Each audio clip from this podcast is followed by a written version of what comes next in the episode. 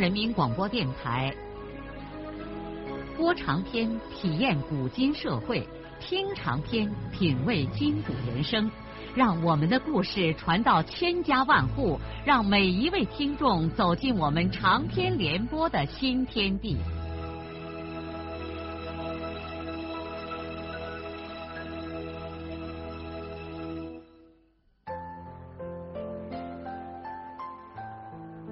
听众朋友，请继续欣赏荣获茅盾文学奖的、由中国文联出版社出版的路遥的长篇小说《平凡的世界》，由李野墨演播。孙玉厚在金俊海家里头没坐上多一会儿，金俊海夫妇就把汽车上的东西搬回到家里来，搁在旁边窑里，赶忙着就过他这边来了。金俊海很快的给玉后递上一根纸烟，玉后推让着说：“我还是抽旱烟，纸烟抽不惯，一抽就咳嗽。”玉后哥，我刚听秀他妈说，少安从山西找了个媳妇儿。司机金俊海把工作服脱下来放在炕边上，挽起袖子，一边洗手，一边就先提起了少安的亲事儿。这正好，玉后赶紧说：“就是的，是他二妈娘家门上的好女娃娃嘞。”那准备什么时候结婚呢？金俊海用毛巾把手擦干，坐在玉后身边，把金波妈端上来的茶水往玉后跟前挪了挪，说：“玉后哥，你喝水啊？我不渴。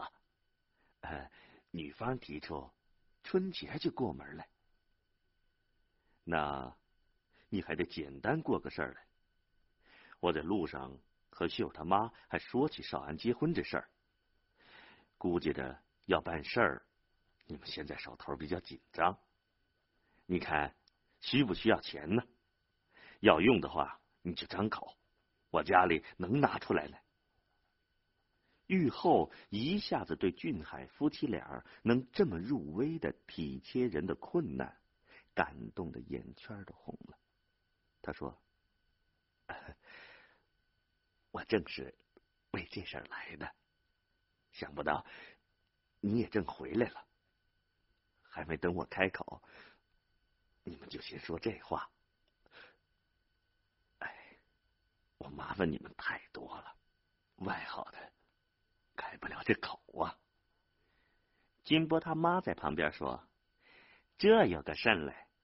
你们一家人一年到头帮我们出多少力来？俊海在门外，没有你们一家人帮扶，山里分下一把柴草我都拿不回来呀！玉厚哥，你就不要难为情。你看得多少钱呢？三百元够不够啊？嗯，用不上那么多。”要么二百来块就差不多了。金俊海马上对媳妇儿说：“秀他妈，你去给玉厚哥拿上二百块钱来。”金波他妈很快的就到另一孔窑里拿钱去了。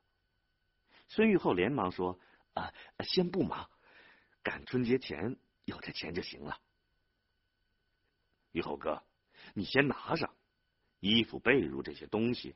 要提前准备来，粮食怎样？这我可是实在没法子帮你。我这口粮是定量的，家里人在生产队吃粮，又没工分，就那点人口粮，我一年还要在外面买粮食给他们补贴嘞。这我知道嘞，粮不要你操心，我另外再想办法。金波他妈把钱拿过来，递到孙玉厚的手上，说：“大哥，你再点一点。”这还用点了？孙玉厚把这卷钱装进自己的衣袋里，正准备走，正好大队副书记金俊山就进了门。金俊山和金俊海是叔伯兄弟，两家人尽管血缘不远。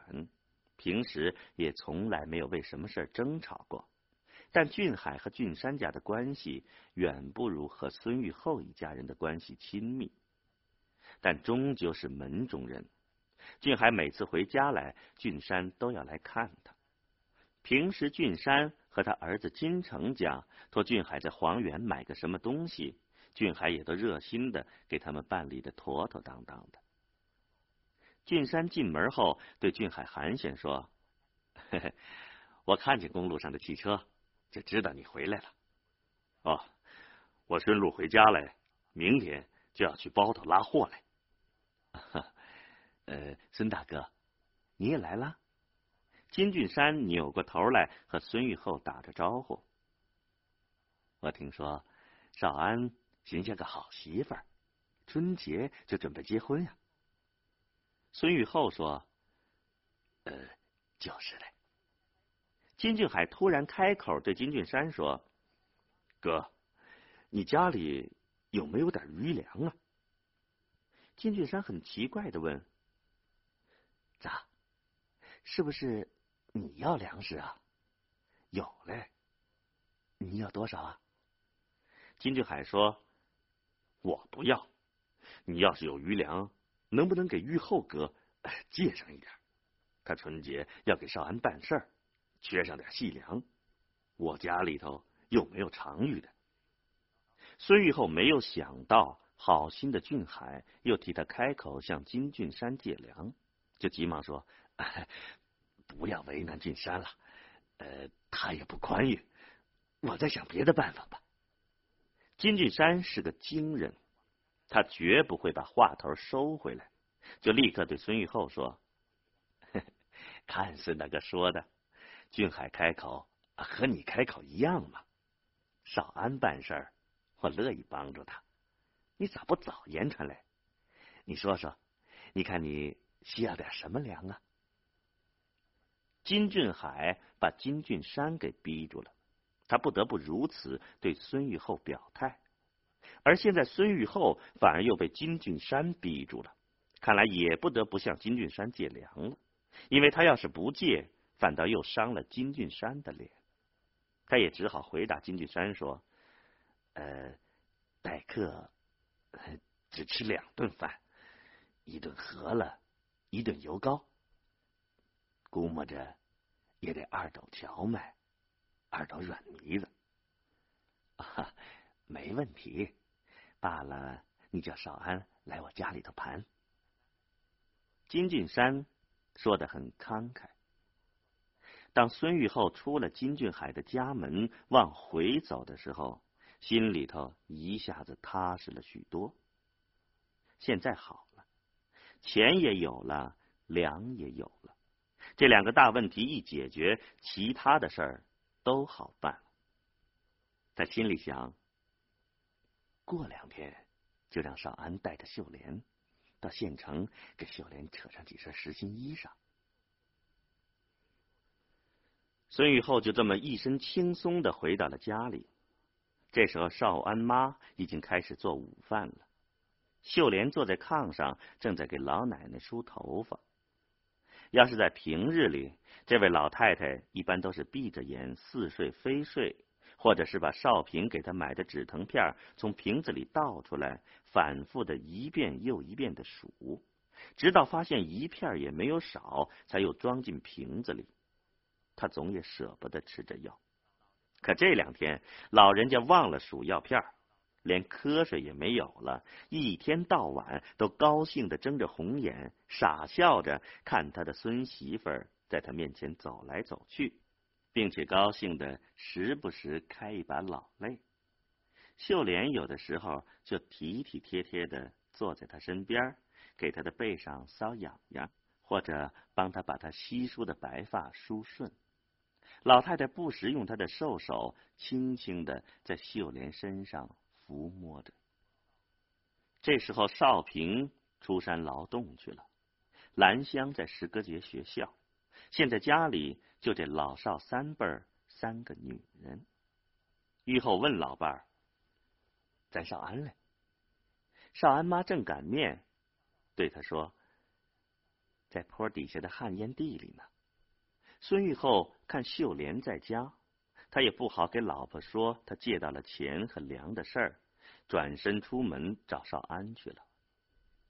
少安怕秀莲人生地不熟的待着寂寞，这几天也就没有出山去。他现在正在坡下他们家那块旱烟地里，把根部黄了的烟叶摘下来，准备晒干揉碎，过一段时间提到石歌节去卖上几个钱。孙玉厚走到烟地里，兴奋的、迫不及待的把他借到钱和粮的事儿跟儿子说了。少安听了父亲的话，有点着急。他说：“你怎么借那么多的钱呢？那么多的钱以后咋给人家还呢？最多借上一百块钱就够了。你把那另外一百块钱还给人家去，二百块也不宽裕。这是我和你妈商量过的，你要理会我们的心嘞。你是老大，我和你妈头一回娶儿媳妇。”我们老两口心里头高兴哎，就是把这老骨头卖了，也要把你的事儿办得体面些，要不我和你妈心里头过不去呀。你不知道，为你这事儿，昨儿晚上我们俩是一夜都没合眼呢。哎，再说，你十三岁上就回来帮扶我。支撑这个穷家破业，受了不少的苦情。我和你妈都心疼你。眼下你要结婚了，这是你一辈子的大事儿。我们不把你的事儿办的可心点儿，那就是睡在黄土里头，也合不住眼啊。孙玉厚说着，就搁揪在旱烟地里。低倾着白发斑斑的头，抹开了眼泪。父亲的一席话，使少安忍不住热泪盈眶。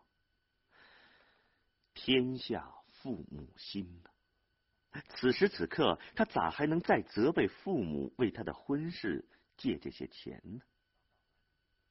少安也强忍住泪水，对父亲说。爸我知道你和我妈的心。既然这样，那钱借了就借了，罢了，我想办法还。可那粮，不要向金俊山借了。我已经和大队说好了，在咱队里的储备粮里借上一点。眼下私人手里头粮食都不宽裕。孙玉厚用粗糙的手掌开去脸上的泪水，说。那我明儿再给金俊山回上个话，就说你已经提早把粮借下了，不再麻烦他了。啊，呃，另外过两天你带上秀莲到县城给他扯上几件好衣裳，这是老规程了。反正迟早总得有这么一回，现在趁有空办了，结婚时候也省下事儿，再捎带着。给你也扯上一身好衣裳。父母提起来，让少安带着秀莲去县城扯衣服，这使少安马上想到了正在县城教书的润叶，他心里头忍不住隐隐作疼。他难受的想到，润叶现在还不知道他已经找下了媳妇，如果润叶知道了，不知润叶会怎样看待这件事情。或许他会恨自己的。于是他对父亲说：“爸，县城太远了，扯衣服还是到米家镇去。米家镇的布料也不比县城的差。”啊，那也好。就在孙少安一家人为贺秀莲的到来既高兴又忧愁的时候。这位大眼睛的山西姑娘，现在却只有高兴而没有忧愁。他并不知道这家人在背后为他和少安办喜事儿，在怎样的奔波和熬煎。他只是一味的沉浸在他自己的幸福之中。秀莲五岁上失去母亲以后，一直是她父亲把她和她姐姐秀英拉扯大的。他父亲除过农活之外，还是远近出名的酿醋好手，在黄河岸边的干石山里是收获不上多少粮食的。可他家靠卖老陈醋的收入，光景不仅没有垮过，反而比村里其他的人家要宽裕一些。因此，他姐秀英长大之后，村里和周围不少的人家来提亲事儿。因为父亲单身一人，秀莲的年龄又小，姐姐决定招一个上门女婿，结果就和本村的常有林结了婚。秀莲在本村上完小学，也没有再到柳林镇去上初中。她天性不爱念书，觉得在学校不如在山里劳动自在。她在十八九岁的时候，身体就完全发育起来，心里也慢慢的产生了需要一个男人的念头。可是本村和周围村庄里他认识的小伙子，他一个也看不上。她是个农村姑娘，又没有机会出远门，无法结识她满意的男人。当然了，这并不是说她想攀个工作人，她知道。自己没有文化，不可能找一个吃官饭的人。就是有工作人看上她，她也不会去嫁给人家。两个人地位悬殊，又说不到一块儿，那不活受罪吗？眼看着过了二十岁，他开始苦恼起来了。这时间倒有不少人家向他提亲事，可这些人他早已经在脑子里盘算过了，他一个也没看上。他父亲、他姐姐和他姐夫似乎都发现了他的烦恼，先后从侧面转弯抹角的查问他的心思。最后，他干脆给家里人说：“这四周没有他看得上的男人。”他姐夫对他开玩笑的说：“哼那到外地给你瞅上个女婿。”他却挺认真的说：“只要有可心的。”山南海北，我都愿意去。爸爸暂时由你们照顾，将来我也要把他接走。家里人在吃惊之余，又看他这样认真，就向他们所有在门外的亲戚和熟人委托，让这些人给他们的秀莲在外地寻下个对象。本来秀莲只是随便的这么说说。她并没有真的指望能在外地找上个合适的男人。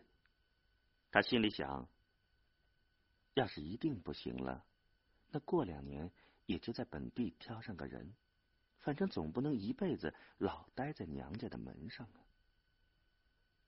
可是，突然在他面前出现了一个外地人孙少安。秀莲一见少安的面就惊喜的心蹦蹦乱跳，因为这就是他要找的那个人嘛。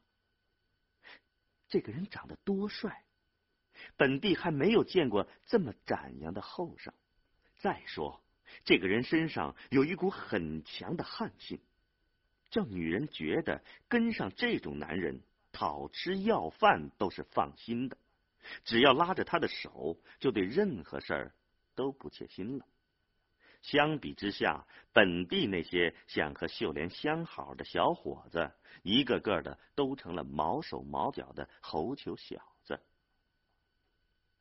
秀莲马上把自己一颗年轻而热情的心交给了这个远路上来的小伙子。当少安一再说他家里如何如何穷的时候，秀莲连听也不想听。穷怕什么嘞？只要你娶我，再穷我也心甘情愿跟你走嘞。他爱上少安之后，就舍不得离开少安了。依他自己的想法，他即刻就准备跟少安回去结婚。但少安哥说这事儿太仓促了，他外好得回去准备一下，最早看明年后半年能不能办事儿。秀莲只好收回了马上结婚的打算，但是绝对不同意明年后半年才结婚。他提出最迟在春节就办事儿。少安拗不过他烈火似的感情，也就只好同意了。秀莲把少安强留了一个月，少安不回家再也不行了。秀莲就又撵着少安来了，他生怕少安像一只鹰似的飞去，再也不返回来了。眼下他来到了双水村少安的家里头，就像回到了他自己的家。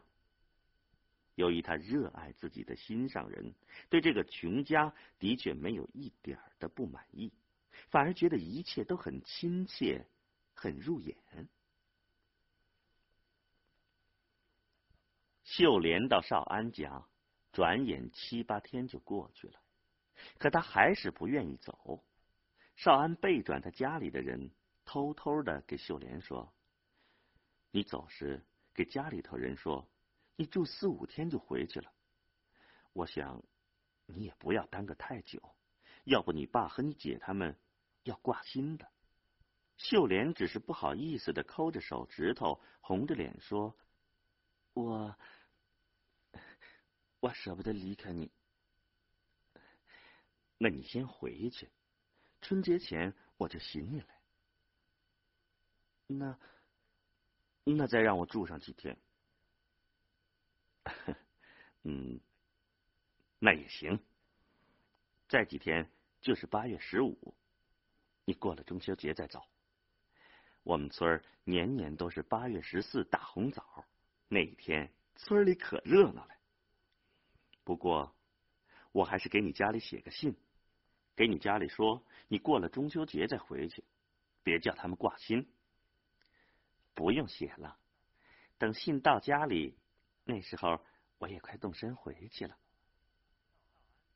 少安同意了他的意见。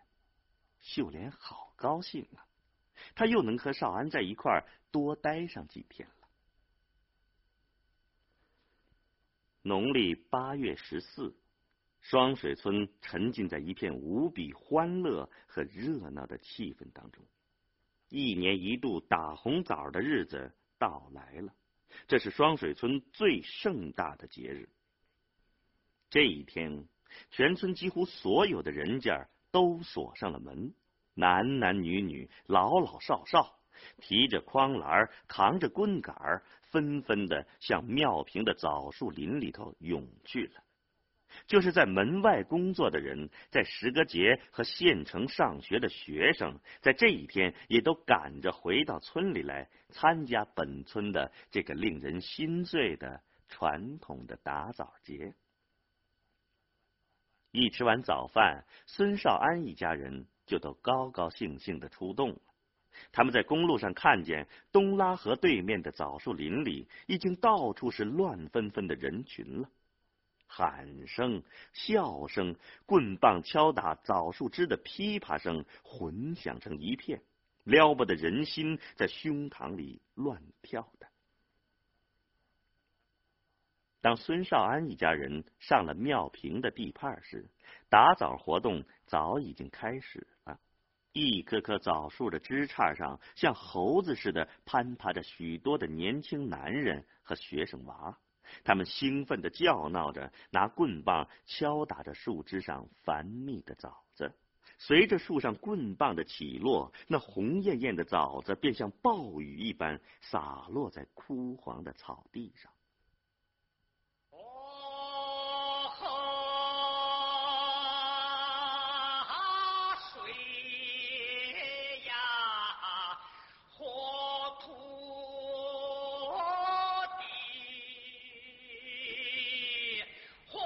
路遥的长篇小说《平凡的世界》今天就播送到这里。